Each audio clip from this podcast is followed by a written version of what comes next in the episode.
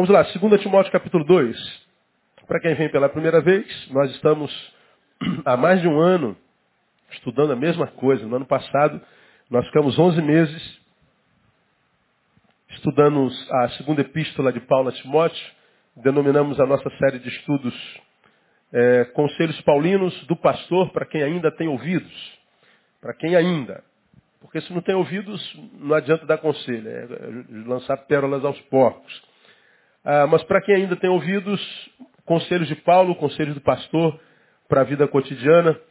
E a gente, sempre lembrando os irmãos, é conselho de um pastor que chegou ao final da carreira, a um pastor que está no início da carreira e que aconselha não só por preceitos, mas por exemplos. Timóteo, já passei por esse caminho. E ele é dolorido ou doloroso. Para que você se livre de muitas dores, eu vou te dar alguns conselhos importantíssimos. Ele começa a dar conselhos. Nós estamos falando sobre isso desde fevereiro do ano passado. Voltei agora do meu recesso e continuamos em 2 Timóteo capítulo 2. E nós estudamos nas últimas duas quartas-feiras, 2 Timóteo capítulo 2, versículo 4, que diz, nenhum soldado em serviço se embaraça com o negócio desta vida, a fim de agradar àquele que o alistou para a guerra. Então o conselho de Paulo, não perca o foco, mantenha-se no alvo. Como quem diz, você é um soldado alistado, você foi convocado pelo grande general Jesus Cristo, você tem uma missão na terra e no reino, então não permita que as coisinhas dessa vida distraiam você do, do objetivo real pelo qual e para o qual você nasceu. Não se embarace, ele está dizendo, não se distraia, porque a distração pode matar. A distração desconfigura projetos de Deus na vida de muita gente. A gente fica tão fincado na terra que perde a capacidade de pensar nas coisas do céu.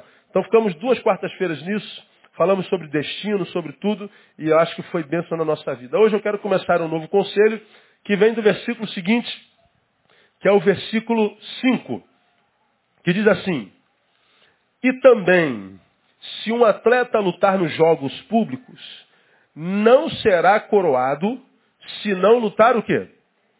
Legitimamente. Primeiro ele diz, um soldado em serviço não se embaraça com o negócio dessa vida. E também, um atleta, ah, se um atleta lutar nos jogos públicos, não será coroado. Então ele está falando de um atleta que lutou, venceu, tem direito à coroa. Portanto, ele está falando dos jogos romanos.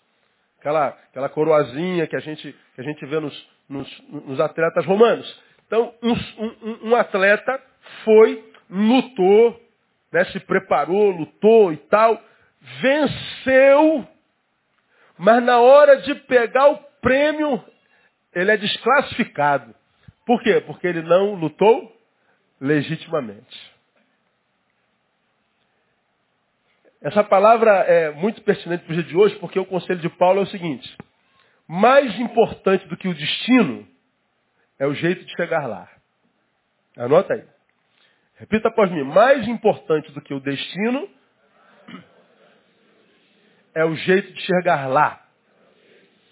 Lembra que nós falamos no versículo passado que a gente não deve perder o foco, que a gente deve se manter no alvo, e nós falamos que o alvo é o que aponta ao destino ter um alvo Está lá, lembramos de um alvo, tem uma bolinha, que tem outra dentro, que tem outra dentro, que tem outra dentro e que tem uma pequenininha preta dentro. Então o alvo é um monte de bolinha, uma dentro da outra. Bom, não tem problema que tem um monte de bola. Qual bolinha que a gente tem que acertar?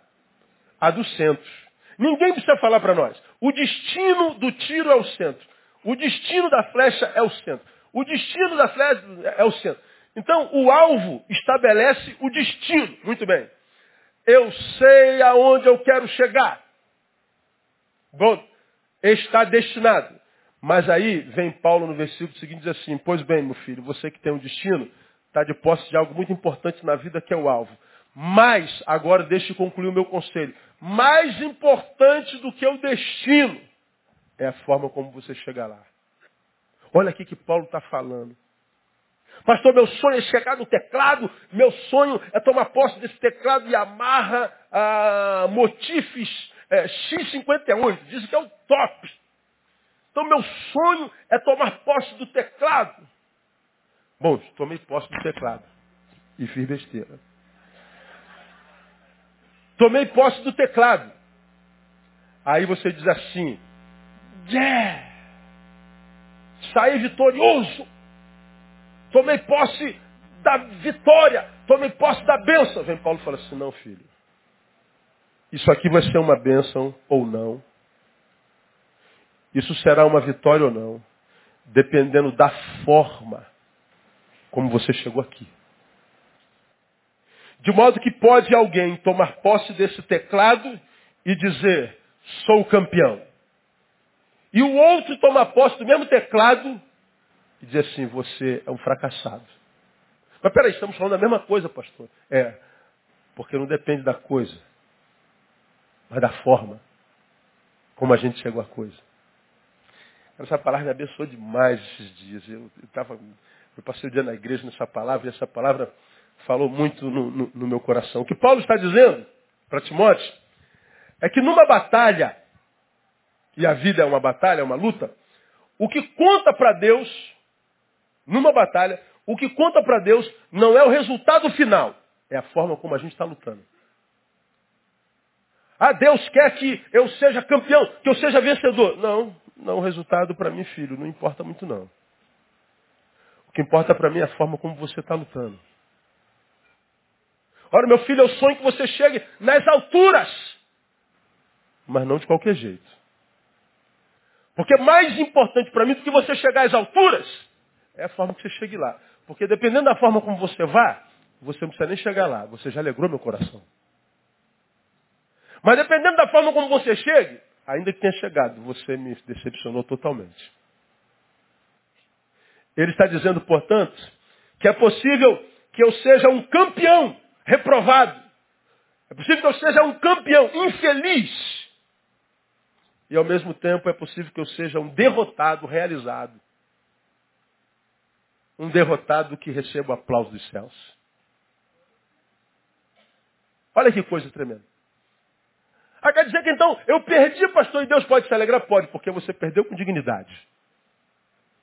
Ah, eu posso ganhar e ser reprovado? Sim, porque você trapaceou. Você não foi pelo trilho de Deus. Você não usou as armas dele. Portanto, não foi ele quem te colocou lá. Portanto, não é lá no que ele pensa, mas no modo de ir. Quer ver um exemplo prático, contemporâneo disso? Quem já ouviu falar de Anderson Silva? Deixa eu ver aqui. É, quase todo mundo. É o negão. Campeão mundial de, de, do UFC. Dizem que ele é o melhor lutador de todos os tempos.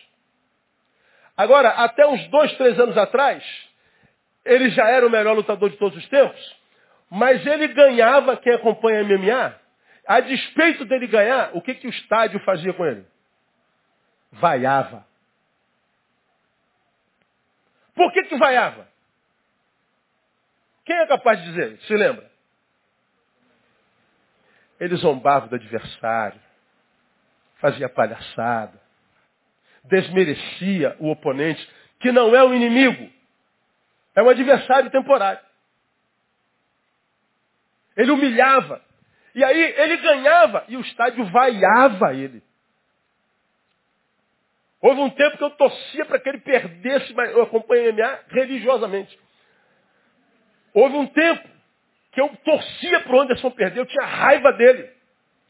Aí eu falava, eu ficava maluco em casa, o cara não tem nenhum psicólogo, essa equipe não tem um psicólogo que dá um papo para esse cara. Que para um campeão, para um gladiador, não basta a, a, a honra do troféu, tem que ter o amor da multidão. Será que alguém não consegue dizer para ele que ele não é um palhaço? Ele é um atleta. Lute com honra. Respeite o adversário. Parece que ouviram o meu clamor. E de uns anos para cá, ele agora não zomba mais, não faz macaquice, não faz palhaçada, não faz nada. Ele luta com dignidade. Virou Deus. Negão onde passa, para tudo. Já encontrei com ele no aeroporto umas três vezes. E foi problema no aeroporto umas três vezes. Porque era uma multidão, um vucu-vucu danado.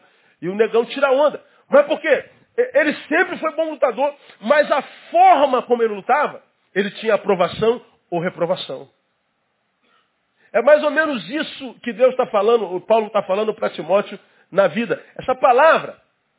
Eu posso ser um campeão reprovado. Eu posso ser um derrotado aprovado. Eu posso ser um campeão vaiado e posso ser um derrotado aplaudido?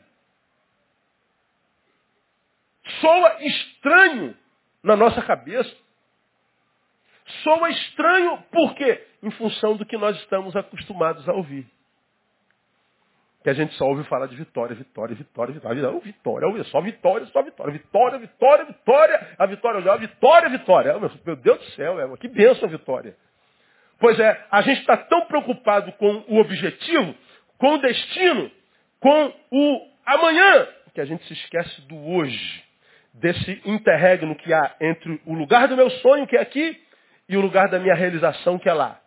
Eu estou tão focado, tão obcecado, tão cheio de ambição doente com o, o, o, a realidade, a realização do sonho, que eu não quero saber em quem eu estou pisando, com quem eu estou me aliançando, o que, que eu estou fazendo. Eu quero chegar na tumbadora e eu vou quebrando tudo, eu vou largando a mulher, vou largando o filho, deixando Deus de lado, vou abrindo mão de amizades que me ajudaram a ser quem eu sou, abro mão da minha devocional, faço aliança com gente que não presta, tiro a honra da minha mulher, do meu marido, sou um pai ausente, uma mãe ausente, porque eu quero chegar lá. E eu chego aqui e digo, tomei posse da minha bênção. Olha para trás. Veja se é bênção mesmo esta porcaria aqui. Vê se em, detrimento do que você perdeu na vida, do que você destruiu no, no teu trajeto, veja se isso aqui compensa. Aí a gente vê um monte de gente que realizou o sonho. Sempre sonhou em estar lá. Lá está, infeliz. Aí olha para trás, vem aquela frase que vocês conhecem. Ah, eu era feliz e não sabia. É o que Timóteo está dizendo, Paulo está dizendo para Timóteo, Timóteo, você está no início, eu estou no final. Já passei por onde você está passando. Eu estou chegando aqui. Deixa eu falar uma coisa para você, Timóteo. Você tem um objetivo, você é um soldado. Não se distrai com besteira. Porque o alvo estabelece destino. Todavia, Timóteo, não basta chegar lá, tem que saber como é que chega. Porque senão lá, como você tem ouvido falar aqui, se torna lugar nenhum. Mesmo que ontem tenha sido o lugar do meu sonho. E a gente vê pessoas perdendo tanto para chegar até lá. Esse versículo, portanto, explica a infelicidade de tantos ídolos que nós admiramos. Esse versículo explica bem a, a impossibilidade de ser feliz de tantos queridos irmãos nossos. Gente que a gente fala assim, pô, fulano está bem, está cheio da grana. Hein? É mesmo? Tem dinheiro, está bem. Ah, essa é a visão estritamente capitalista, que faz com que a gente seja reduzido uma matéria e a gente, então, em ambição dessa matéria, a gente vai abrindo mão de tudo que tem valor em função daquilo que tem preço. Eu tenho falado sobre isso aqui repetidas vezes. Aí a gente lembra que ontem a gente estava durinho. O único lugar que a gente podia levar a nossa namorada ou a nossa esposa, nosso filho, para comer era ali no churrasquinho de 1,50 na Sulacap. Eu cheguei lá outro dia agora, acho que foi quarta-feira passada, tinha, tinha um irmão da nossa igreja que estava fazendo aniversário, ele está aí, deixa eu ver. Aí tá, tá não, tava ele e a família toda, tinha umas 30 pessoas. Aí eu brinquei com o André assim, meu amor, no seu aniversário nós vamos comemorar aqui esse ano. Pode chamar tua avó, teu avô, tua mãe, chama tua tia, teus cunhados, chama o cachorro, eu pago. Pô, um real, mano. É mole. Agora, a gente fica, pô, pô mas ali, pastor, um, um real, um churrasquinho. O que conta não é o, o churrasquinho de um real, é quem está sentado à mesa. Dependendo de quem está sentado à mesa, não interessa onde é que a gente está. Quanto custa? Que conta é quem está sentado à mesa. Agora, porque eu quero comer caviar e pagar um jantar para alguém de 500 reais, eu abro mão dessa gente que esteve sentado comigo na mesa de um real. E aí descubro que eu estou comendo caviar, mas eu estou infeliz. E sinto saudade do churrasquinho de gato que eu comi há 10 anos atrás. Estou falando alguma novidade? A gente sabe tudo isso. É disso que Timóteo está falando. Não basta chegar lá, gente. Timóteo, deixa de ser burro. Não troca aquilo que tem valor na tua vida por aquilo que tem preço. Estabeleço algo, sim. Mas olha o jeito como você está indo. Peneira suas alianças. Veja o que você tem que estar tá perdendo para chegar lá. Porque aquilo pode esperar. Lembra, você está vivendo sem aquilo até hoje. Embora você acredite que lá seja o lugar da tua felicidade, você viveu sem aquilo até hoje. E se aquilo é o lugar da tua felicidade, você é um infeliz. Está suportando tua infelicidade por causa de quem está do teu lado. Não abra mão dessa gente. Aí tu vê um monte de marido imbecil que Deus deu uma mulher maravilhosa, cara, menina de família, uma menina honesta uma menina de Deus está trocando para essas baranguetes de, de bar, de baile.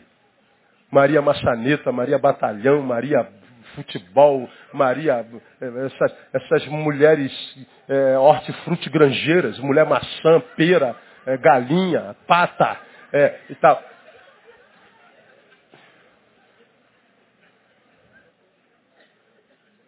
Porque ele quer uma experiência sexual nova, irmão, todo homem quer. Agora tu vai para essa mulher hortifrutigranjeira, ela vai te dar 15 minutos de prazer e vai embora. Você diz, cara, estou vivendo agora. Não é aquela porcaria que eu tenho em casa? Pois é aquela porcaria que você tem em casa. Foi quem te ajudou nos momentos mais difíceis da tua vida. Estou falando para homem e para mulher. Ah, pastor, mas está engordando. Paga uma academia para ela, irmão. Ah, mas eu já paguei, então vai junto com ela. Tu também não tem essa coisa toda, não. Eu escuto o cara falando, ah, pastor, minha mulher, minha mulher é uma pedra de gelo. Quem é o freezer?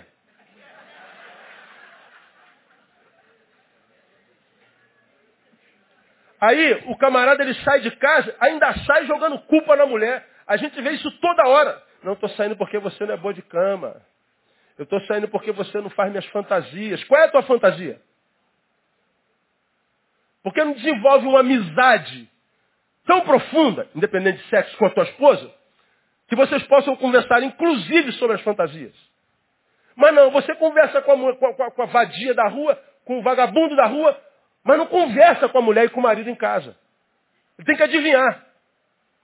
Aí ele vai trocando de mulher e de marido, achando que a felicidade está na liberdade. Ou seja, na irresponsabilidade. Aí vai come todo mundo.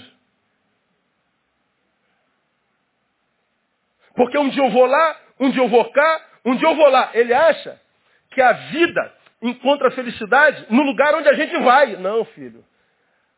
Todo lugar que a gente vai, mais cedo ou mais tarde, a gente tem que deixar para voltar para algum lugar. Você tem aprendido aqui que mais importante do que ir é ter para onde voltar. Então a felicidade se estabelece não no lugar onde eu vou, é o lugar para onde eu volto. Aí eu vejo um monte de gente que não tem lugar para onde voltar, de modo que tem que estar tá indo o tempo inteiro. Você acha que vai aguentar ir o tempo inteiro? Quanto tempo? Você acha que vai ter pique para noitada? Quanto tempo? Você acha que vai ter saúde para essa mulherada, essa homarada? Quanto tempo? Chega uma hora, meu filho, que a maturidade chega e o coração quer apaziguamento. Que o coração quer paz. Chega uma hora que a juventude, irreflexível, vai embora e que você não tem mais essa ânsia de querer provar mais nada para ninguém. Que você não é mais refém da opinião dos outros. Aí você olha para trás e vê o que você fez com a juventude. Para chegar lá, sem se preocupar como está indo, desconstruiu tudo. Aí chega na maturidade, aos 40 anos, 45 anos, está desgraçado na vida, como eu falo aqui toda vez, aí tem que arrumar um culpado. Que bom que Deus existe. Quem é o culpado? Deus. Agora, o Deus que é culpado está aqui falando, meu filho, estabeleça um alvo. Não perca o foco, não se distraia. Você nasceu para uma coisa. Acha essa coisa para o que você nasceu e persegue esse negócio. Para agradar aquele que te chamou, que te vocacionou. Estabeleceu o destino? Legal. Agora, lembra, não basta chegar lá. A forma como você chega lá conta. É mais importante do que chegar lá. Aí, é, esse versículo faz coro ao Salmo do pastor, Salmo 23. O Senhor é meu pastor e deitar-me faz em verdes pastos, guia-me mansamente, as águas tranquilas. Agora olha o versículo 3. Guia-me como? Na veredas da justiça. Quando é Deus que guia, Ele está dizendo, eu vou te guiar, mas as minhas veredas são justas. Eu vou te guiar, mas só se você andar em trilhos nos quais eu passo. Eu sei que você tem um destino. E é meu prazer, diria o Senhor, te levar até lá. Agora, se você quiser ir de um modo que eu não aprovo, vá sozinho. E é possível que sozinho você chegue lá. Eu falei domingo passado que a pior desgraça na qual o homem pode cair é prosperar longe de Deus. Porque ele vai imaginar, não preciso, veja, eu prosperei, como eu falei, eu tomei posse do teclado. Legal. Está feliz agora? Estou feliz. Por quanto tempo? Porque você acha que ser feliz é ter um teclado? Não, o bobo. Ser feliz é ter um sonho. Porque é o sonho que te empurrou daqui até lá. Foi o sonho de ter um teclado que te fez acordar cedo. Foi o sonho de ter um alvo que te fez estudar. Foi o sonho de ter um projeto que te fez beijar menos, dormir menos, acordar mais cedo, dormir mais tarde, se esforçar. Foi o sonho que te moveu esses anos todinho. Agora, se você chega aqui, meu filho, e não tem mais sonho, isso aqui perde o valor na hora que você põe a mão. É como quem compra um carro zero. Você sonha aquele carro a vida inteira. Comprou o carro zero, tirou da concessionária. Quanto é que ele vale? A mesma coisa? Perdeu o valor. Você vai usar ele uns meses, daqui a pouco você quer um carro novo. É como o tênis que você compra. Você fica maluco, parcela o tênis de 70 vezes. Aí botou, foi na academia a primeira vez, já perdeu o valor, você já está de olho no outro tênis. Então não é o destino. Para quem está indo corretamente, chega lá, é consequência. Então daqui a gente tira algumas lições. Primeiro, o que determina a bênção de Deus sobre a vida de alguém não é o lugar onde esse alguém está. Vou repetir.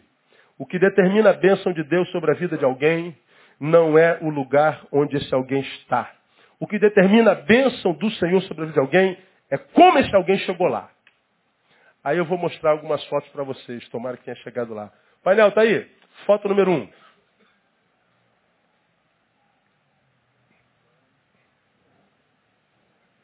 Vamos cantar um corinho, vamos cantar um corinho. Tá aí não? Não mandaram foto para você? Pô, que pena, cara. Falei com o Japinha, ele falou que mandou e não está lá. Ah, iria ilustrar sim maravilhosamente bem.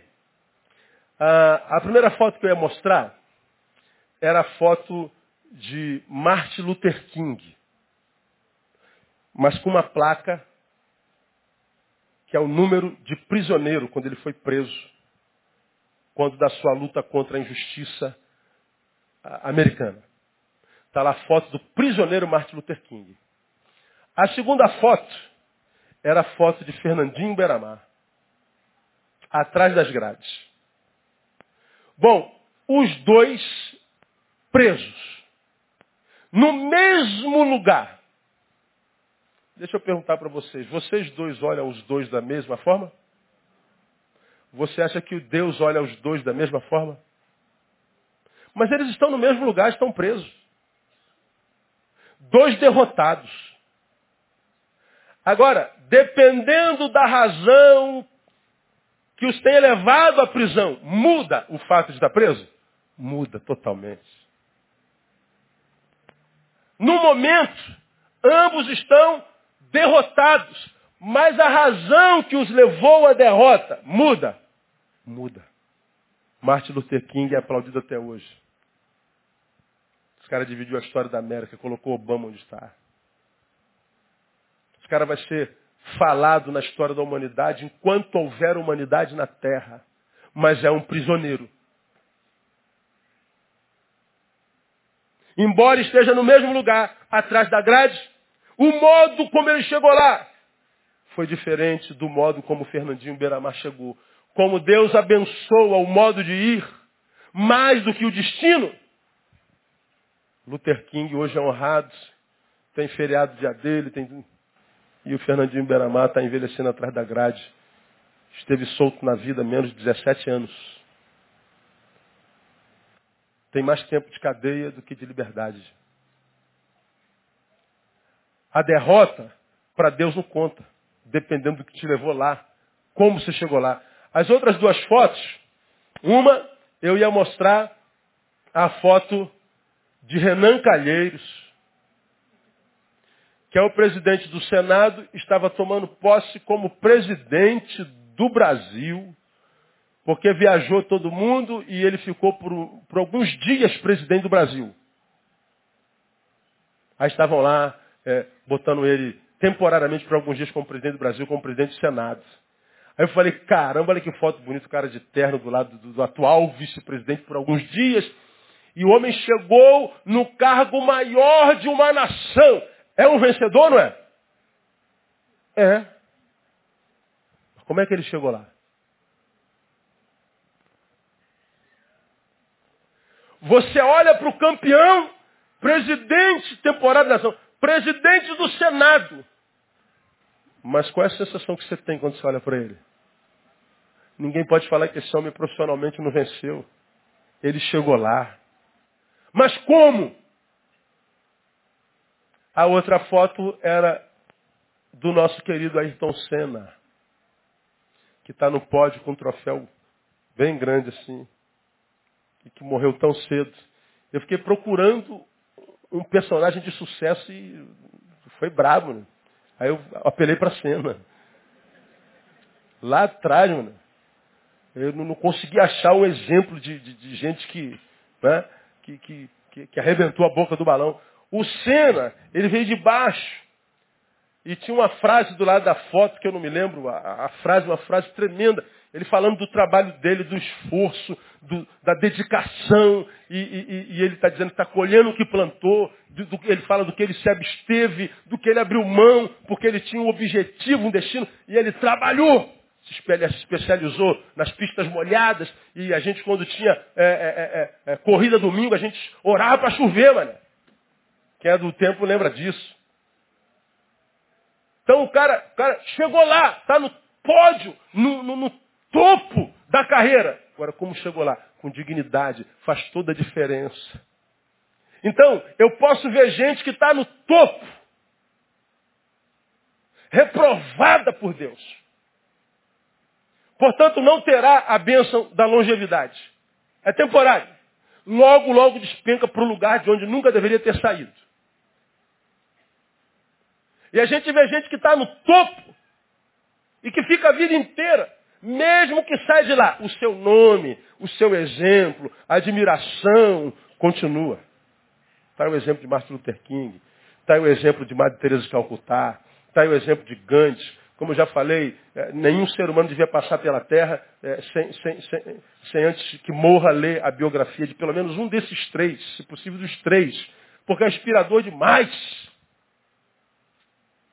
Então, mais importante do que o destino é a forma de. O que determina a bênção de Deus sobre a vida de alguém não é onde esse alguém está, mas como esse alguém chegou lá. Então, aqui uma observação, portanto, o destino só nos leva a pensar em nós. Por exemplo, eu quero um teclado. Então, cara, aquele teclado vira minha obsessão. Por quê? Porque é um desejo meu. Então, eu estou tão obcecado pelo destino que eu só penso em mim. Agora, o modo de ir nos leva a pensar em Deus. É verdade, eu quero aquele teclado. É importante para mim. Mas eu já vivi sem isso. Mas eu vou lutar por isso porque é um sonho. Aí aparecem as propostas. Aparecem as serpentes penduradas nas árvores. Ei, ei, oi. Foi assim que Deus disse? Não, certamente que não. O que, que tem, irmão? Faz uma aliançazinha aqui, eu te dou aqui, a mão lava a outra, brother. Nada a ver. Pô, é mesmo, né? Aí você vai negociando princípios. Você vai negociando o nome, a fé. Você vai negociando família, você vai negociando a alma. Porque você está tão focado no destino que não pensa em mais ninguém. Agora, quando você está pensando no caminho, no modo de ir, ele falou, brother, não vem com esse papo não, cara. Eu conheço o manual do consumidor espiritual. Eu sei meu direito incrível. Não vem com essa palhaçada não, diabo. Eu sei que, que, que, a tua proposta vai facilitar demais a minha vida. Mas eu quero que aquilo seja bênção na minha vida para sempre. Eu não quero que seja temporário. Eu não quero ser parte dessa gente que está precisando de novas experiências o tempo inteiro porque não encontra paz em lugar nenhum. O coração não apazigua nunca. A mente não, não, não, não reduz a velocidade jamais. Está sempre acelerada. Não, não, eu quero a paz de Deus que excede a todo entendimento, que guarda mente e coração, que guarda razão e emoção. Portanto, eu não posso negociar princípios. Eu tenho que me preocupar com o jeito com o qual eu estou indo. Tem que pensar naquele que me deu esse sonho.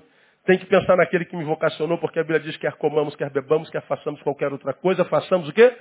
Para a glória dele. Então, meu irmão, a, a, a, toma posse dessa palavra.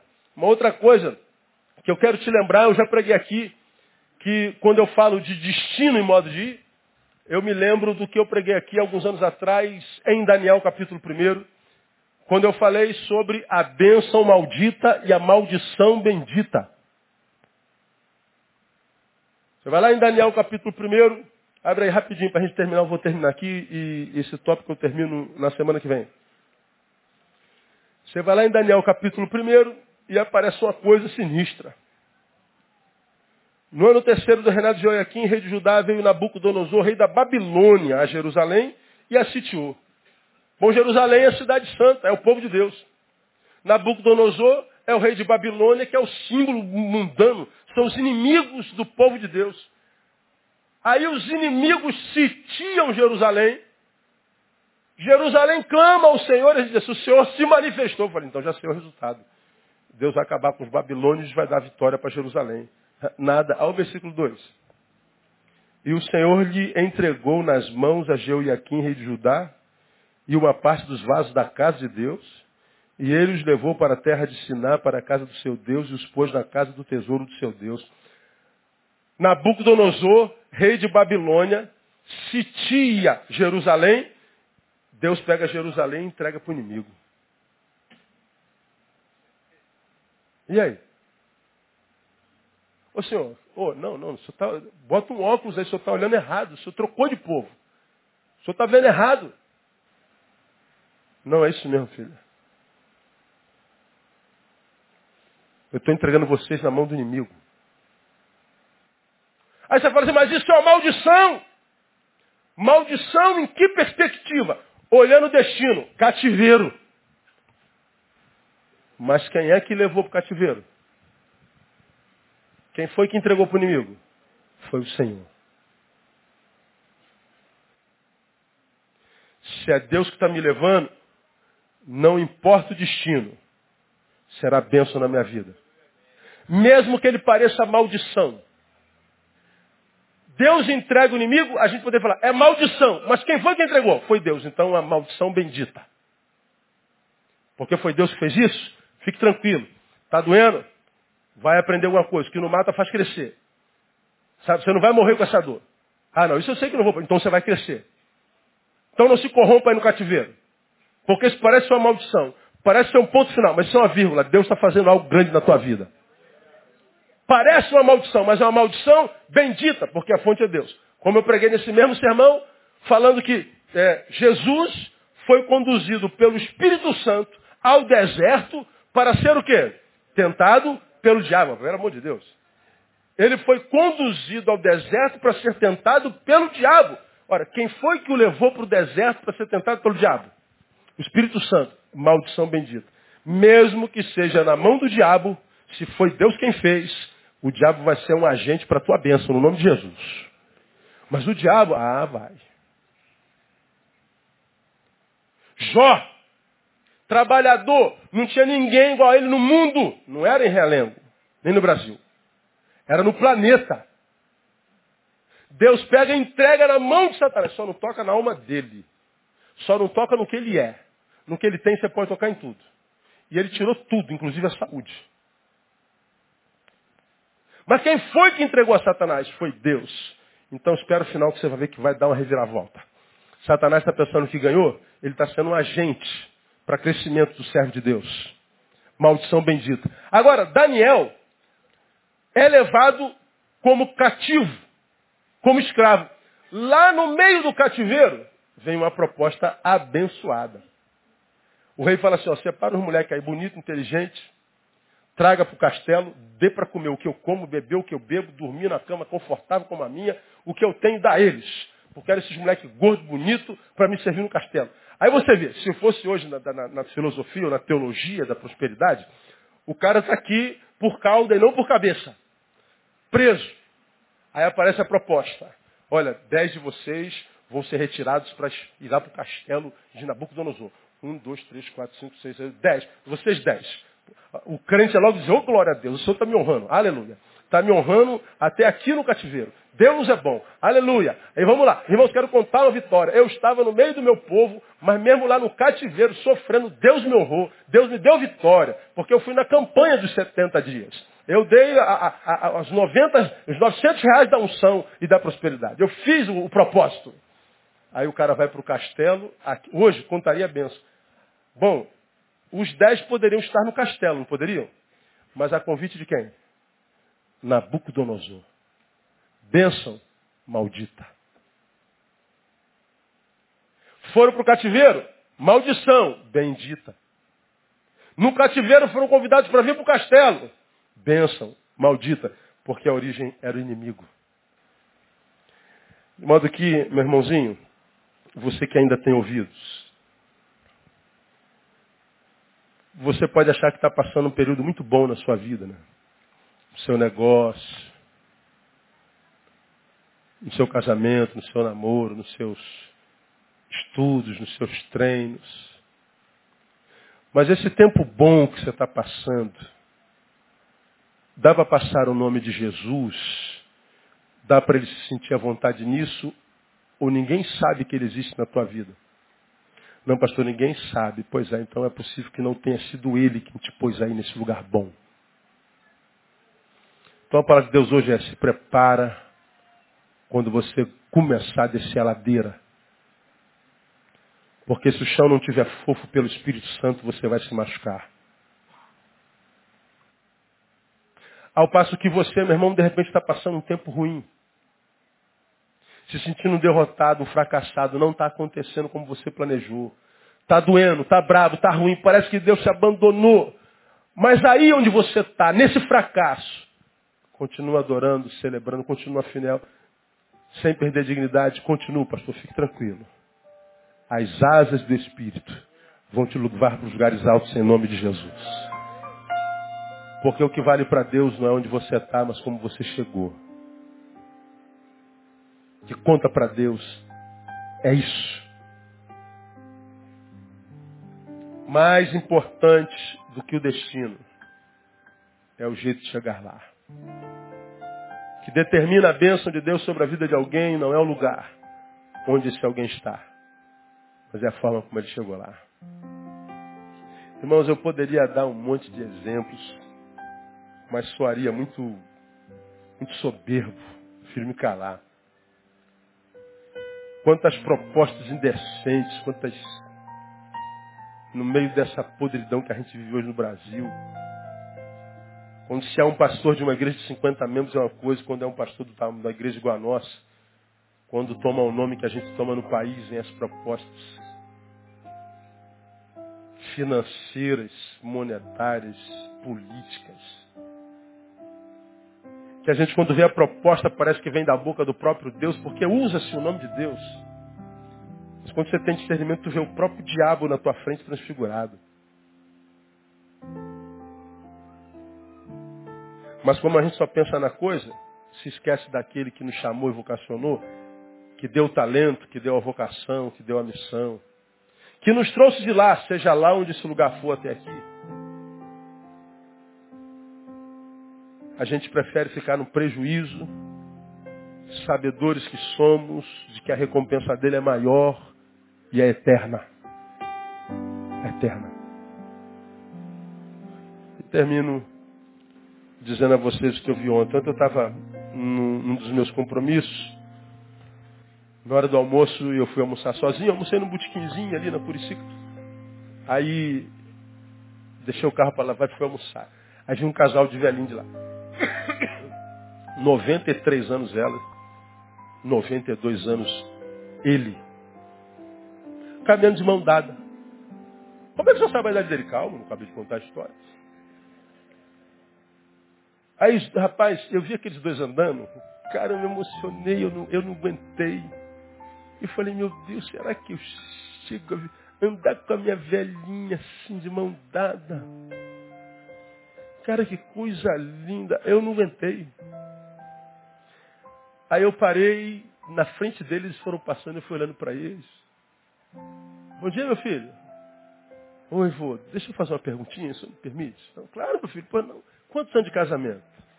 63, meu filho. Nossa, aí eles viram descendo uma lágrima dos olhos. O que, que foi, meu filho? Nossa, eu, eu queria muito viver isso. Esse ano eu completo 25 anos de casado. Ele falou, ah, meu filho, você já é uma raridade, então. Se você chegou aos 25, ixi. Aí ele falou assim, eu vou lhe fazer uma pergunta. Você ainda sente desejo pela sua esposa? Aí eu falei, eu vou lhe fazer outra.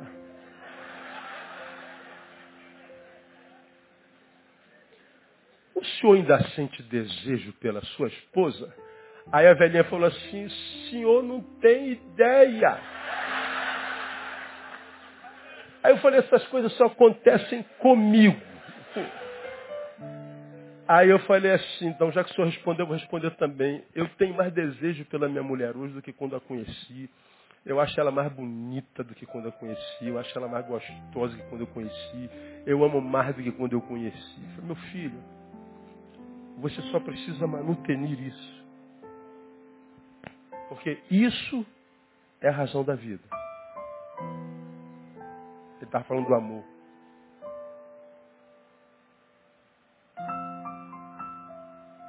Vai com Deus, Deus abençoe. Aí, vão vocês, Deus abençoe. Que, que, que, que, que estímulo ver vocês dois andando de mãozinha dada. Aí ele falou, se prepare que você vai chegar lá. Eu falei, eu recebo em nome de Jesus. Agora você me responda. O que na vida vale mais do que um privilégio desse?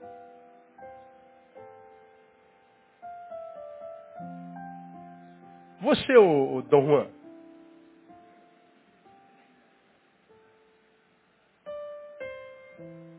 Você, Maria Maçaneta.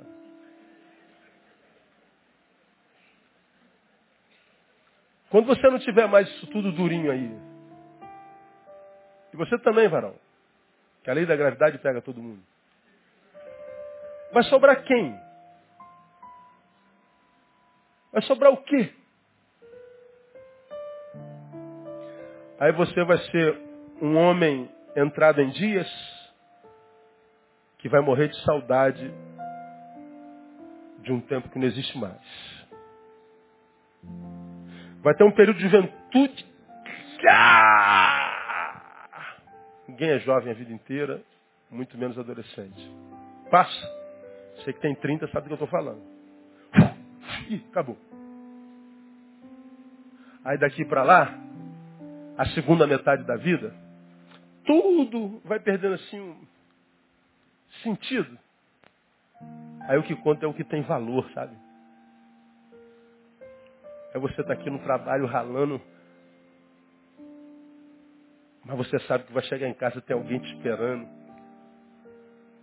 Que acabou de escrever um torpedinho que diz assim, ó, fiz aquele feijozinho com carne seca que você gosta. Acabou, irmão. Esse torpedo é a vida. Você está entendendo isso? Eu tenho para quem voltar.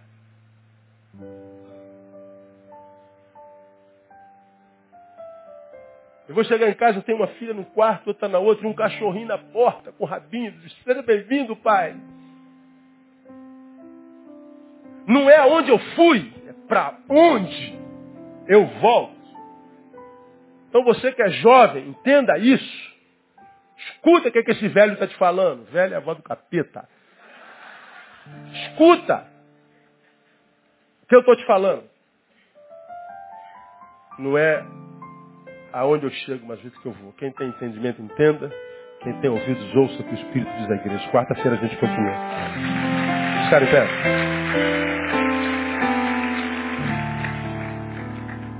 Oh, aleluia. Quanto custa essa palavra? Qual o dinheiro que paga isso, gente? Quanto é que a gente tem que dar a Deus por um bizu desse? Está tudo pago. Glória a Deus, está tudo pago. Vamos orar. Deus, muito obrigado. Oh Deus, muito, muito obrigado. Aqueles que têm ouvido te dizem hoje, muito obrigado, Deus. E aqueles que têm ouvido te agradecem porque têm ouvidos ainda. Deus, muito obrigado. Deus santifica nossos ouvidos, que a gente morra ouvindo, Deus. Que a gente morra ouvindo. Não permita que nós sejamos tomados pela surdez espiritual, porque a fé vem pelo ouvir, Deus. Não permita que nós sejamos refém dos olhos, precisar ver, não, a gente quer ouvir. Porque nós sabemos que tu falas, nós queremos a capacidade auditiva. E ajuda-nos, ó Deus, a sermos mais do que isso. Ajuda-nos a sermos praticantes dessa palavra que ouvimos. E se assim for, sabemos que honraremos o teu nome, tiraremos aplausos do céu. Nós estaremos, ó Deus, satisfazendo o teu coração. E a tua palavra diz que aquele que satisfaz o teu coração, tu abençoas muitíssimo. Muito obrigado por esse culto, por esse tempo, por essa palavra, por essa comunhão que todos os que aqui estão, todos, absolutamente todos que aqui estão, cheguem em casa sãos e salvos. Anulamos toda a cilada do diabo contra qualquer um. Inutilizamos as armaduras do diabo contra qualquer um e declaramos que todos teremos uma noite de sono reparadora e abençoadora em Jesus. Colocamos Eduardo e Carolina nas tuas mãos, Deus. Tu és o Deus do milagre e nós cremos no milagre. Abençoa os teus filhos, essas crianças, Deus, 16 e 17 anos, precisam de uma intervenção sobrenatural. Em nome de Jesus, pelo amor de Jesus, abençoa essas crianças. Leva-nos em paz. Te pedimos que assim seja por Jesus, nosso Senhor que reina. Amém. Glória a Deus. Deus abençoe vocês. Vão em paz. Domingo a gente está de volta. Domingo não, amanhã e sexta também. Não sai sem dar um abraço no teu irmão.